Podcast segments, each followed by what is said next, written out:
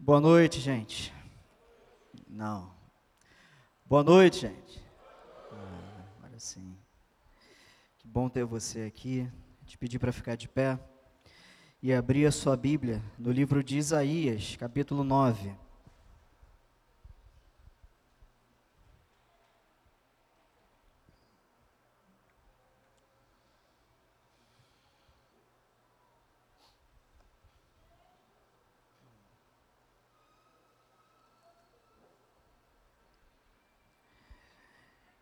Isaías 9, vamos ler o verso 1, só a primeira parte dele.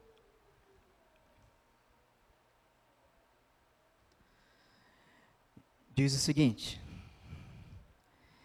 Mas para a terra que estava aflita, não continuará a escuridão. Vamos orar. Senhor, nós te damos graças nessa noite. Pedimos que a tua palavra fale aos nossos corações, Senhor. E apesar de nós mesmos, da nossa dificuldade de entender, de discernir, nossa limitação, a nossa finitude diante de Ti, das Tuas verdades, Senhor. Que Teu Espírito Santo ilumine nossas mentes e corações, Senhor. Que o Senhor nos guie a todo o propósito, que o Senhor que nos guie a toda a verdade. Nós pedimos, Senhor, nos faça entender, sobretudo aplicar a Tua palavra em nossas vidas. É o que nós te pedimos em o nome de Jesus e todos digam amém. Você pode se sentar. Bom ter você aqui, meu irmão. Um dia de festa, um dia de correria também, né? A gente chega cedo, ensaia, toca, corre para lá, corre para cá. Mas isso é muito bom, muito bom. Graças a Deus por isso. Quero, de uma forma expositiva, te convidar a acompanhar comigo esses sete primeiros versículos do livro de Isaías. Nós lemos: Para a terra que estava aflita, não continuará a escuridão. O profeta Isaías viveu mais ou menos 750 anos antes de Cristo. Um profeta messiânico, onde ele traz muitas mensagens acerca do Messias que viria. Isaías, inspirado por Deus, ele falou verdades, ele trouxe verdades que se concretizaram em Cristo. E alguém pode perguntar: como posso eu crer na Bíblia?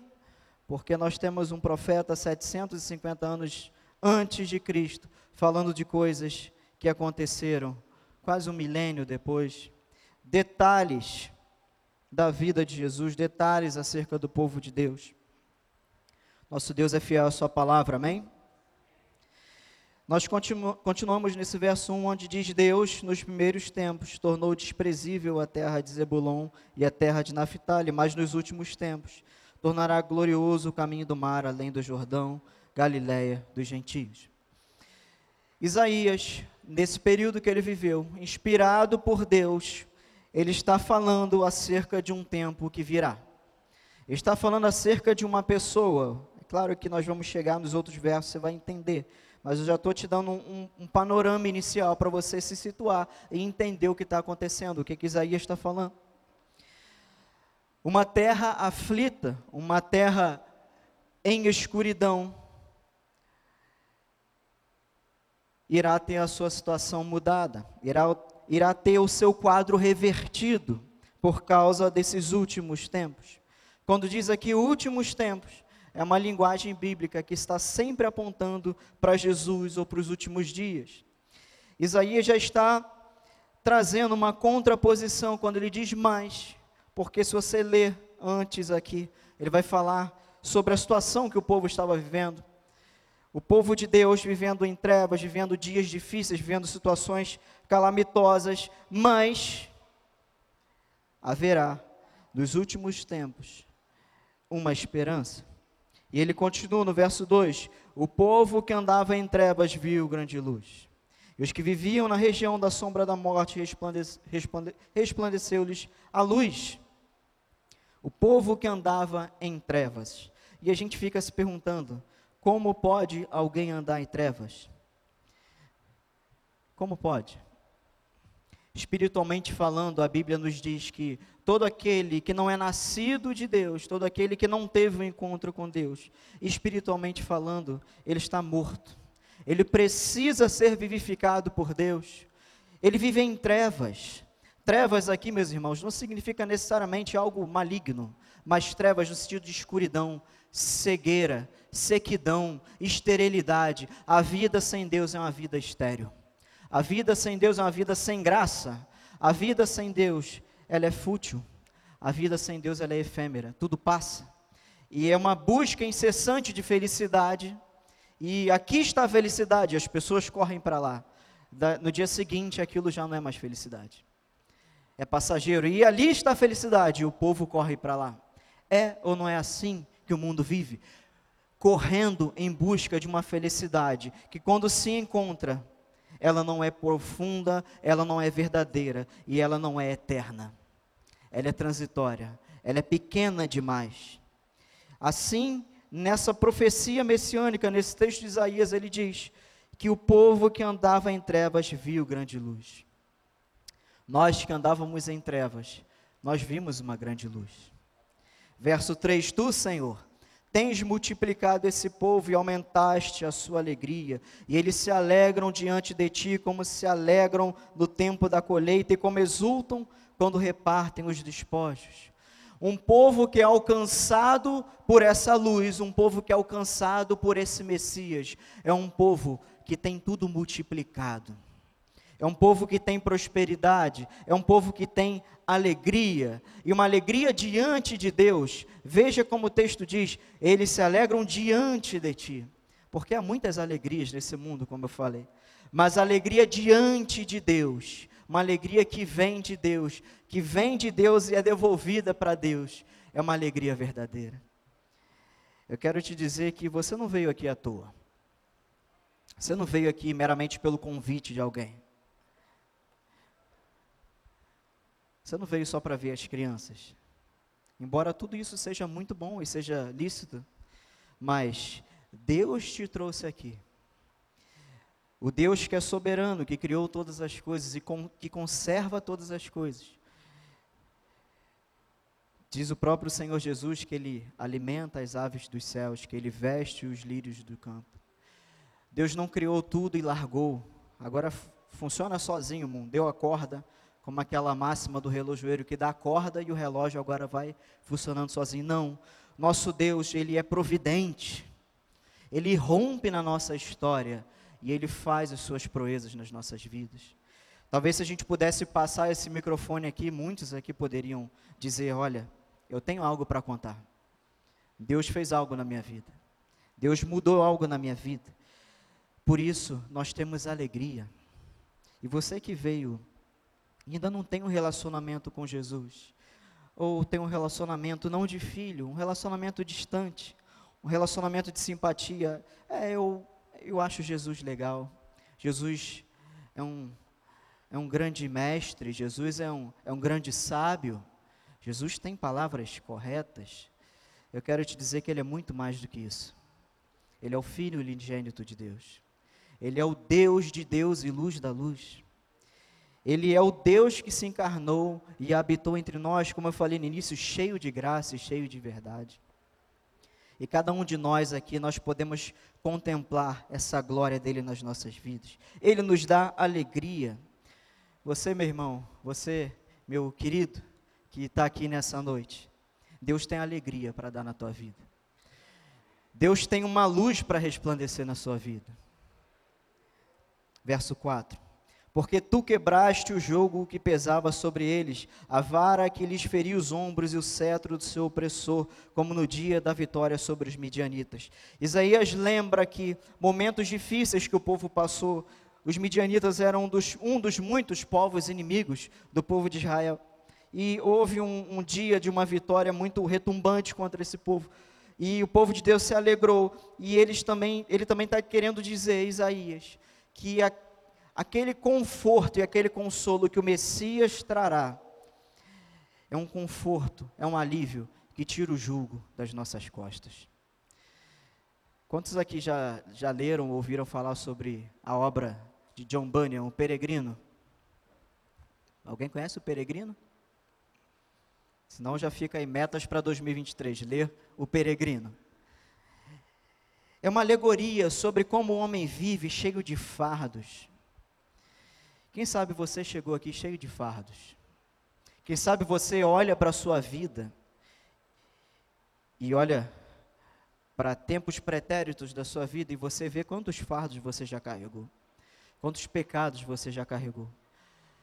Quando você talvez faz uma retrospectiva, você olha como eu pude viver aquele estilo de vida que eu vivia 10 anos atrás, como eu pude gostar daquilo, como eu pude ter aquele tipo de hábito, como eu pude andar no meio daquelas pessoas, como eu pude gostar daquilo. Fardos que a gente carregava. Mas o nosso Senhor nos aliviou de todos esses fardos. E você que talvez, como eu disse, entrou aqui carregando fardos, existe alguém que está aqui, que você não pode vê-lo, mas ele pode te ver completamente. Você não pode tocá-lo, mas ele pode te tocar no mais profundo da tua alma. Você não pode ouvi-lo, mas você ouve a sua palavra. Seu nome é Jesus, o Filho de Deus, o Messias encarnado, o nosso Salvador. Ele é especialista em aliviar fardos. Ele mesmo disse: Vinde a mim, vocês que estão cansados, vocês que estão sobrecarregados, seja pelos seus próprios pecados, seja pelas suas próprias condutas deliberadas, seja pelas contingências da vida que te sobrevieram. Às vezes nós lidamos com situações que nós buscamos, às vezes as, situações vêm até a gente. Isso faz parte da vida, é normal. Deus não nos chamou para viver num mundo de poliana moça, onde tudo é lindo e perfeito. Nós lidamos com dificuldades, nós lidamos com situações inesperadas, com perdas, nós somos acometidos por enfermidade, nós somos, né, Carla e Rafael, nós somos assaltados, nosso carro é levado. Nós vivemos num mundo que jaz no maligno, isso tudo é, é, é consequência do pecado original. Mas Deus nos dá conforto em meio a essas coisas todas. Deus leva os nossos fardos sobre si. Deus leva os nossos fardos sobre si. Que você, nessa noite, desde já, você não precisa falar, porque Ele conhece os seus pensamentos. Mas você, desde já, enquanto a palavra é ministrada e ela vai penetrando os teus ouvidos e tomando conta do teu coração, que você vai dizendo a Ele: Senhor, Eis esse fardo aqui, Senhor. Senhor, olha esse fardo aqui. Eu preciso do teu alívio, Senhor. Eu preciso do teu conforto. Diz o verso 5: Porque toda bota com que o guerreiro anda no tumulto da batalha, e toda roupa revolvida em sangue serão queimadas, servirão de pasto ao fogo. O que que isso quer dizer? Isaías aqui usa uma linguagem militar, né? A bota com que o guerreiro anda, a roupa com que ele veste está suja de sangue pela batalha, tudo isso será queimado, será servirá de pasto ao fogo. Sabe o que significa? Quando o Messias chega na nossa vida, toda luta acaba. Não no sentido de que não teremos mais lutas, mas que as lutas que tivermos serão guerreadas pelo nosso Senhor. Serão direcionadas pelo nosso Senhor. Lembra de Davi, o homem segundo o coração de Deus, quando ele entrava na batalha, ele pedia direção a Deus. É isso que Isaías quer dizer. Toda situação de guerra, toda situação de luta, toda luta que nós viermos a travar, elas serão, a partir de agora, com a chegada do Messias, esses períodos de luta serão guiados por Deus, serão coordenados por Deus. Deus, na Sua palavra, nos diz: meu filho, não faz isso não vai por esse caminho. Ele às vezes nos direciona a quais batalhas temos que entrar, porque nem todas as batalhas são proveitosas. Nós temos a mania de entrar em todas as batalhas, mas nem todas são necessárias. E às vezes Deus nos diz, meu, meu filho, não entra nessa batalha, isso não é para você. Não é para isso que eu te chamei, é para essa batalha aqui. Quando o Messias chega, meus irmãos, a luta acaba. E o verso 6, que talvez é o que você mais conhece, diz: Por quê? Ele começa: Por quê? Qual é o motivo, razão e circunstância de tudo isso que Isaías está falando? Um menino nos nasceu, um filho se nos deu. O governo está sobre os seus ombros e o seu nome será maravilhoso, conselheiro, Deus forte, Pai da eternidade, príncipe da paz. Esse é o nome do menino Deus. Esse é o nome de Emanuel, que significa Deus conosco. Ele é maravilhoso. Nós cantamos aqui, ó, quão lindo esse nome é. E alguns ficam escandalizados, ó, oh, mas chamar Jesus de lindo, meus irmãos, é uma é o que a nossa limitação ling, linguística nos permite dizer acerca da beleza da santidade dele. Ele é maravilhoso, ele é conselheiro. Deus forte, Pai da eternidade príncipe da paz. E o governo, meus irmãos, está sobre os ombros dele. Nada nas nossas vidas acontece sem que ele não saiba. Ele sabe de todas as coisas. Ele governa todas as coisas. Tudo está debaixo do seu controle. O governo do mundo está sobre os seus ombros. Nós cantamos aqui: os reinos vêm, os reinos vão. Os reis são levantados, os reis são tirados. As eras mudam, os tempos mudam, a cultura muda, mas o nosso Deus não muda. Ele está no controle de todas as coisas. Ele é soberano sobre todas as coisas. E essas palavras, esses títulos que ele recebe, devem nos trazer conforto e consolo nessa noite. Nosso Messias é detentor de todas essas qualidades, maravilhoso conselheiro, Deus forte, Pai da eternidade e príncipe da paz. Ele é o Senhor da paz. Se você veio nesse lugar sem paz, Ele tem paz para dar para a sua vida. Se você entrou aqui confuso, atribulado, vivendo dias difíceis, e pastor Daniel costuma muito falar isso, quem não está passando por luta? Não tem ninguém. Depois que inventaram o tá ruim, nada nunca mais ficou bom, tá ruim para todo mundo. É verdade ou não é?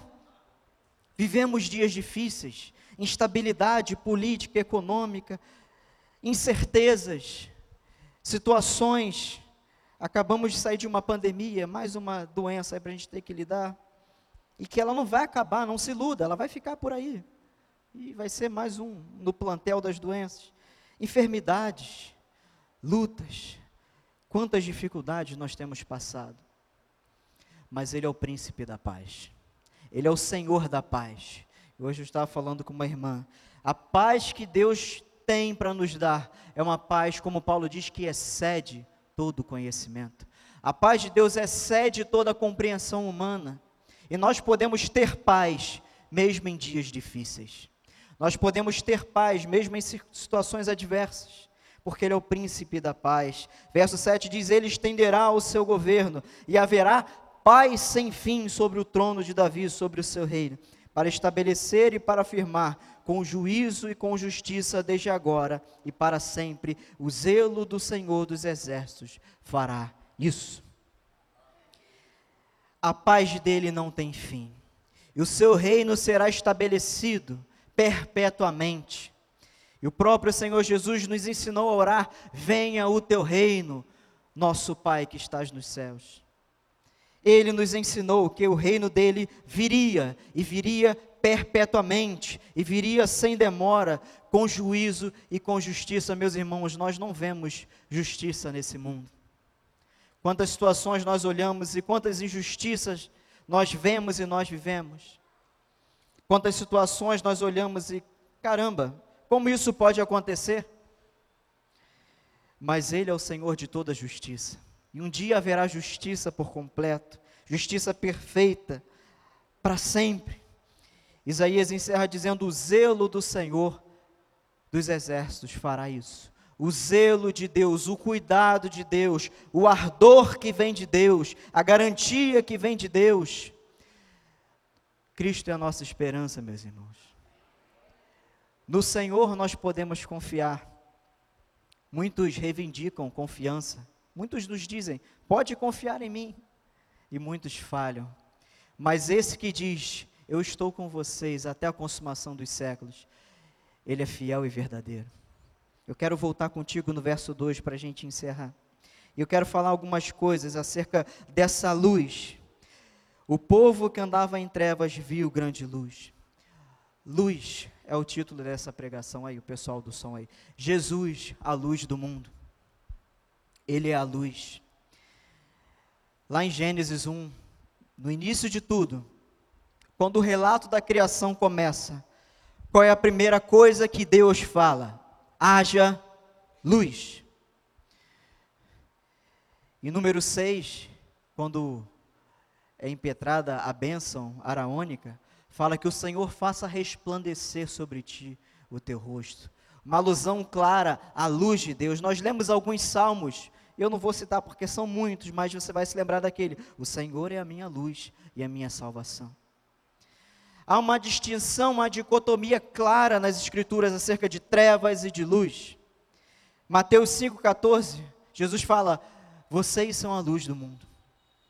João 1, 4, 5 diz: A vida estava nele e a vida era a luz dos homens. A luz resplandece nas trevas e as trevas não prevaleceram contra ela. João 8,12, ele mesmo diz: Eu sou a luz do mundo. Quem me segue não andará em trevas, pelo contrário, terá a luz da vida.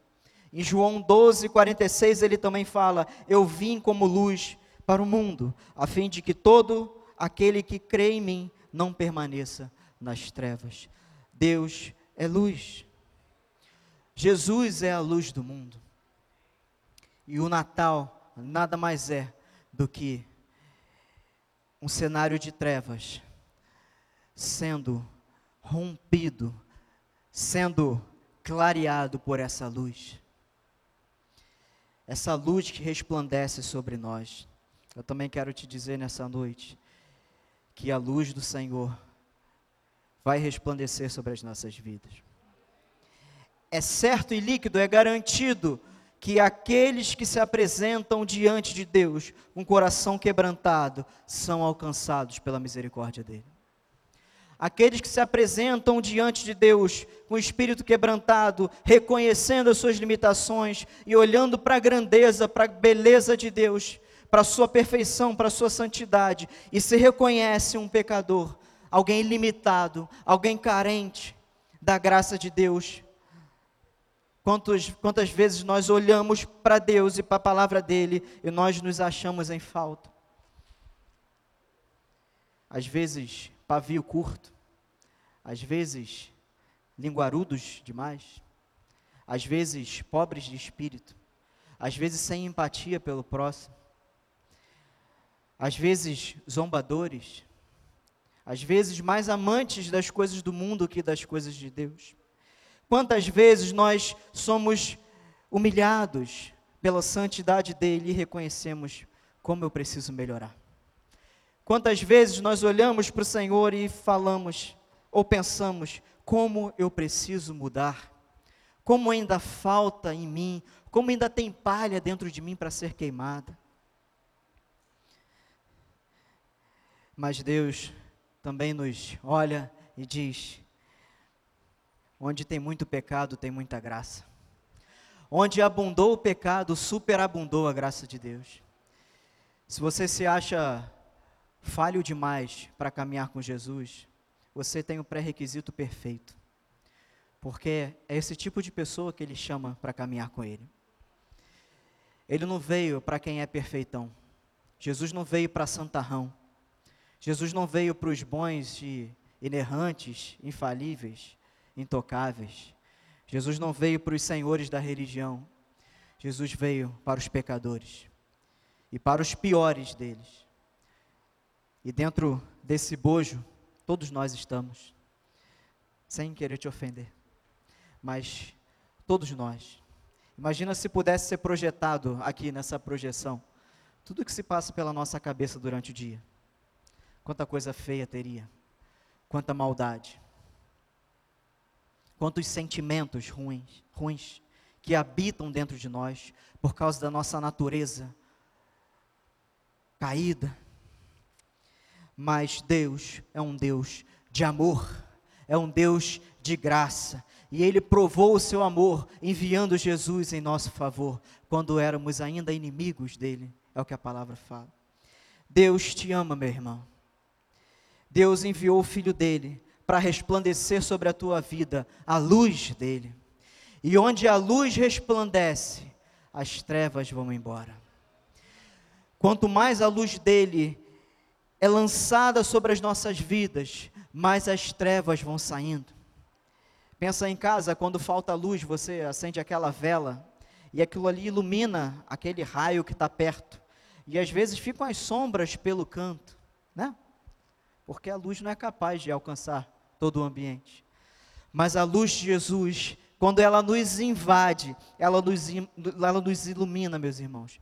E não ficam cantos, não ficam brechas, não ficam sombras.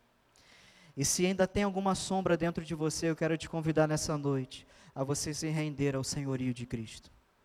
Porque a luz dele dissipa todas as trevas que há em nós. Nós vivemos nesse processo que a Bíblia chama de santificação. Nós estamos caminhando. Nós estamos progredindo. Como Paulo fala de glória em glória. Não tem ninguém perfeito aqui ainda, a começar de mim.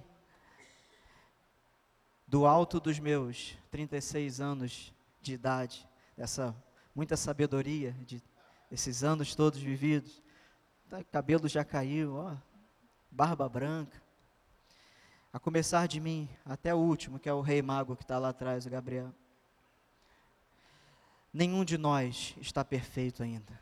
Nós estamos em construção, meus irmãos. Deus está fazendo uma obra em nós. Ele está nos construindo. E a cada dia somos aperfeiçoados. E a cada dia progredimos. Não importa se você dá um passo de um centímetro, é progresso. Louvado seja Deus por isso. Porque nós somos diferentes, uns são mais difíceis do que os outros. Talvez para mim mudar em uma determinada área seja, talvez seja muito difícil. Talvez para você seja uma outra área da sua vida que é muito difícil mudar. Mas quando nós nos entregamos a Deus, quando a luz dele nos invade, quando nós caminhamos com Cristo, nós estamos progredindo. Nós haveremos de chegar lá. Amém? Eu quero, projeta aí 1 João, capítulo 1, esse eu quero que você acompanhe comigo. É o último texto e eu quero concluir. João, 1 João 1, verso 5. Esse mesmo João que escreveu isso tudo que eu li aqui. A vida estava nele, ele era a luz dos homens. Eu sou a luz do mundo, eu vim como luz. Esse mesmo João, já anos à frente, nos deixa a seguinte mensagem. A mensagem que dele ouvimos e que anunciamos a vocês é esta: dois pontos. Deus é luz, e nele não há trevas nenhuma. Se dissermos que mantemos comunhão com, de, com Ele e andarmos nas trevas, mentimos e não praticamos a verdade. Se andarmos na luz como Ele está na luz, mantemos comunhão uns com os outros, e o sangue de Jesus, seu Filho, nos purifica de todo pecado. Deus é luz, e nele não há trevas. Nele não há mudança, não há sombra de variação. Deus não é inconstante, Deus é perfeito. Deus é fiel. E se nós dissermos que mantemos comunhão com Ele e andarmos nas trevas, nós estamos mentindo. Olha que discurso duro, mas necessário. Se nós falamos que somos de Deus e temos frutos similares aos daqueles que andam nas trevas, nós somos mentirosos. Nós precisamos nos converter. E eu falei aqui há pouco tempo, foi domingo, se eu não me engano. A gente associa a conversão com aquele aquele advento na vida de alguém que ela ali tem um encontro com o Senhor, ali é conversão. É. Mas às vezes mudanças de caminhos também são conversões. Às vezes, às vezes você já está caminhando com Cristo, mas Deus está te chamando a corrigir alguma rota. Eu falei e vou repetir: quando você bota o GPS, o Waze, para ir em algum lugar, você entra numa rua errada, o que, que o Waze faz? Ele calcula a rota e fala: vire para a direita, vire para a esquerda. Ele vai corrigir a tua rota. Essa é a mensagem que dele ouvimos. Andem na luz. Se há alguma situação na sua vida que não é um caminho da luz de Jesus, mude rapidamente hoje. E outra característica daqueles que andam na luz é a comunhão uns com os outros. Isso é difícil. Como é difícil termos comunhões, comunhão uns com os outros. Nós somos tão diferentes. Às vezes dá choque, às vezes dá atrito, às vezes sai faísca. Mas o que nos une é Jesus. É o amor de Deus que é o vínculo da perfeição. Isso é muito maior do que as nossas diferenças. Que você também busque andar na luz, tendo comunhão com os teus irmãos. E como uma conclusão dessa palavra, esse dia de Natal, onde nós vimos na palavra que a luz veio, e quero te dizer que ele próprio se apresentou com alguns títulos eu quero te dizer que essa vida que nós vivemos é uma vida de incertezas. Alguns anos atrás eu preguei aqui uma pregação que o título era A Certeza das Incertezas. É certo que viveremos incertezas. É um joguinho de palavras interessante. Nós vivemos incertezas. Os antigos falam: só há uma certeza na vida, e qual é? A morte. É verdade. Mas eu quero te trazer outras certezas. Deus é bom. Deus é amor. Deus é fiel. Deus é contigo. Deus é refúgio e fortaleza. Deus é socorro bem presente. Nós temos muitas certezas para nos apegarmos diante de tantas incertezas que vivemos. A balança pesa a nosso favor. Nós temos muito mais, meus irmãos, a nos alegrarmos, a vivermos em paz, confiantes em Deus, do que as situações que nós haveremos de enfrentar. Quem aqui pode garantir que vai chegar em casa? Por mais perto que você more, acho que quem mora mais perto aqui é minha mãe, que mora na Doutor Leal. Ah, não, Robson. Robson é na Doutor Leal, uma ideia antes. Acho que é o que mora mais perto. Tem garantia que vai chegar lá com vida? Nenhuma. Por que nós temos tantas certezas? Ano que vem eu vou fazer isso, tal, tal, tal, vou fazer acontecer. Será? Você pode garantir? Você pode garantir que esse culto vai acabar e você não vai ser acometido de um, uma morte súbita? Eu não quero ser o profeta do Apocalipse, né, o profeta do caos, mas eu quero chamar a tua atenção. Nenhum de nós tem a vida nas próprias mãos. Ele é o Senhor da vida. Nós não sabemos o que vai acontecer daqui a um minuto. Com a quantidade de comida que eu comi ontem, eu posso ter um infarto aqui e cair. Quantidade de rabanada e de coisas que eu comi ontem. Eu posso, daqui a cinco minutos, pum, cair aqui. E tá do outro lado lá, esperando vocês. A vida é um mar incerto, meus irmãos. Mas diante de tantas incertezas, eu quero te apontar um caminho certo e seguro, que se chama Jesus.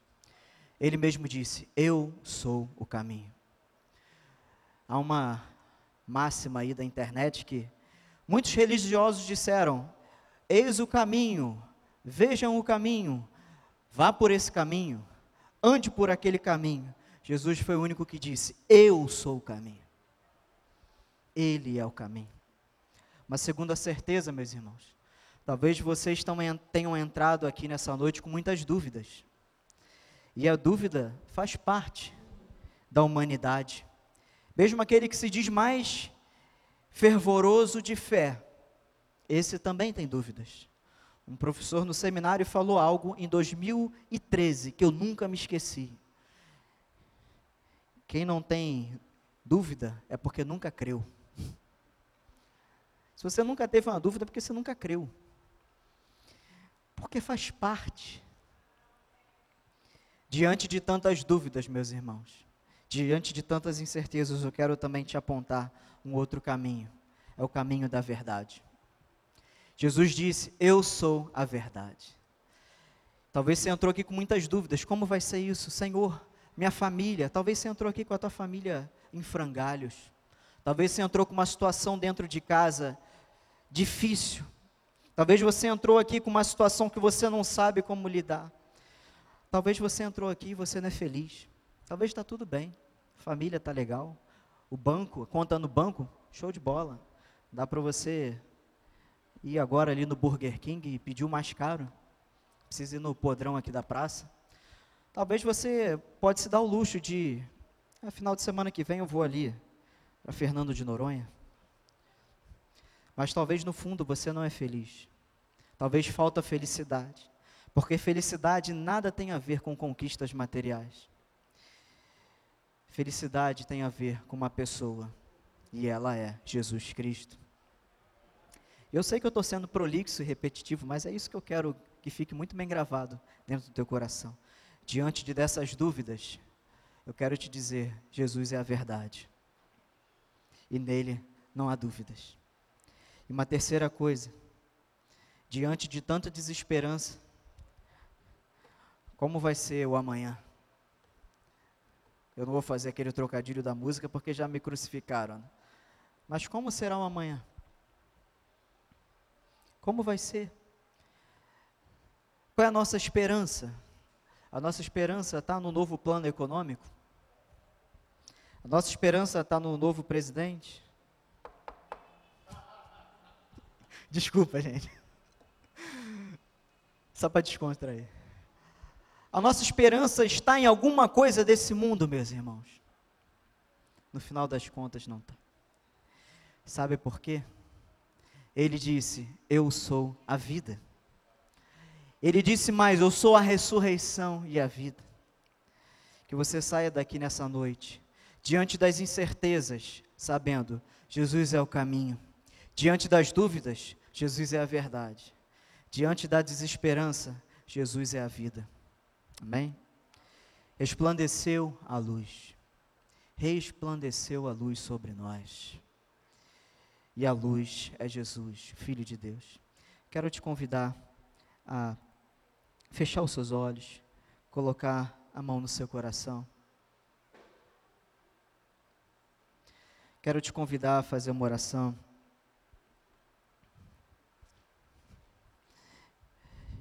Você desde já reflita em tudo que você ouviu.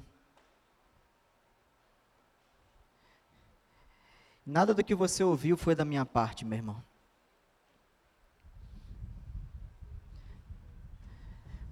Porque eu de mim eu poderia te falar muitas coisas bonitas sobre o Natal. Mas o que a palavra dele nos falou nessa noite é que há esperança para o cansado, há esperança para o abatido, há esperança para o duvidoso, há esperança para o questionador, há esperança para o sabe-tudo, há esperança para o pecador, há esperança para cada um de nós, porque resplandeceu a luz. Senhor, Tu és Deus, Senhor, e nós não. Tu és Deus, Senhor, e nós não. Tu és o detentor da vida, dono da vida, Senhor do tempo, Criador de todas as coisas. Eterno e soberano Deus, nós te damos graças, Senhor, pela luz que resplandeceu nas nossas vidas, Senhor. Que o Senhor continue trabalhando em nossos corações. Que o Senhor continue operando em nossos corações, Pai, eu te peço. Resplandeça sobre nós, Senhor, a tua luz, resplandeça sobre todos nós, Senhor, a tua palavra, a tua verdade, Senhor. Eu te peço, Pai, que em nome de Jesus, Senhor, nos conduza, Senhor, pelos teus caminhos, aos teus propósitos, Senhor. Eu estendo minhas mãos para a tua igreja nessa noite, Pai, nesse momento. Não porque de mim vai sair alguma coisa, Senhor, mas porque o Senhor tem todo o poder. E eu só tenho o direito de te pedir, Senhor, faça tudo novo nos corações que aqui entraram nessa noite. Pai. Faça a sua oração, meu irmão, não espere a minha. Senhor, eu te peço, aqueles que entraram aqui, Senhor, com problema familiar, recebam de ti a solução, Pai. Aquelas famílias que entraram aqui, Pai, destruídas, possam ser, Pai, restauradas pelo poder do Teu nome, Senhor. Possam ser alcançadas pela luz que de Ti resplandece, Senhor possam, Pai, ser alcançadas pelo poder da tua palavra, Senhor. Espírito Santo, Vem como vento, Pai, e sopra sobre nós nessa noite, Senhor. Tudo aquilo que está morto, tudo aquilo, Pai, que acabou, que o Senhor faça reviver nessa noite, Pai. Os dons que há em nós, que outrora eram vivos, Senhor, e, e frutíferos, e hoje se encontram, Pai, adormecidos, que sejam avivados pela Tua presença, Pai. Perdoa os nossos pecados, perdoa as nossas falhas, Pai. Senhor, derrama salvação nesse lugar nessa noite, Pai. Derrama, Senhor, cura nesse lugar nessa noite. Derrama, Pai, e faz acontecer transformações nos nossos corações, Pai. Pois nenhum de nós aqui, Pai, tem a capacidade de mudar o coração do próximo. Eu não tenho capacidade de mudar o coração da minha esposa, nem ela o meu. Por mais intimidade e vivência, Pai, que nós tenhamos, nós não conseguimos, Pai, mudar uns aos outros. Mas a tua palavra, Pai, é a espada que penetra os nossos corações, que divide, que separa, que transforma, Senhor. Que o Senhor se revele a cada um que está aqui nessa noite, aqueles que não te conhecem, aqueles que vieram aqui, Senhor, pelo culto de Natal, para ver um familiar, para ver uma criança da família, Senhor. Que eles saiam daqui, Pai, impactados pela tua presença. Que eles saiam aqui, Pai, iluminados pela luz que é Jesus. E onde o Senhor está, as trevas não permanecem, Pai. Nós também, Pai, em nome de Jesus, repreendemos todo o mal do nosso meio, Pai. Tudo aquilo, Pai, que é intentado contra as nossas vidas, contra as nossas famílias, Pai. Aqueles que entraram aqui, Pai, sejam limpos e libertos, Senhor, de todas as trevas, Senhor, por causa do nome de Jesus. Que em nome de Jesus a tua luz resplandeça, Pai, e dissipe todas as trevas, Pai. Nós oramos e te agradecemos em o nome de Jesus. Te agradecemos porque o Senhor veio até nós e nós não tínhamos condições de ir até o Senhor mas o Senhor veio até nós. Com grande amor o Senhor tem por nós. Nós oramos em nome de Cristo Jesus, a luz do mundo, o Deus Emanuel, o nosso Senhor, o nosso Salvador. E todos digam amém. Vamos aplaudir o Senhor pela palavra dele, por essa dádiva que ele nos deu, meus irmãos. Amém. Louvado seja o Senhor.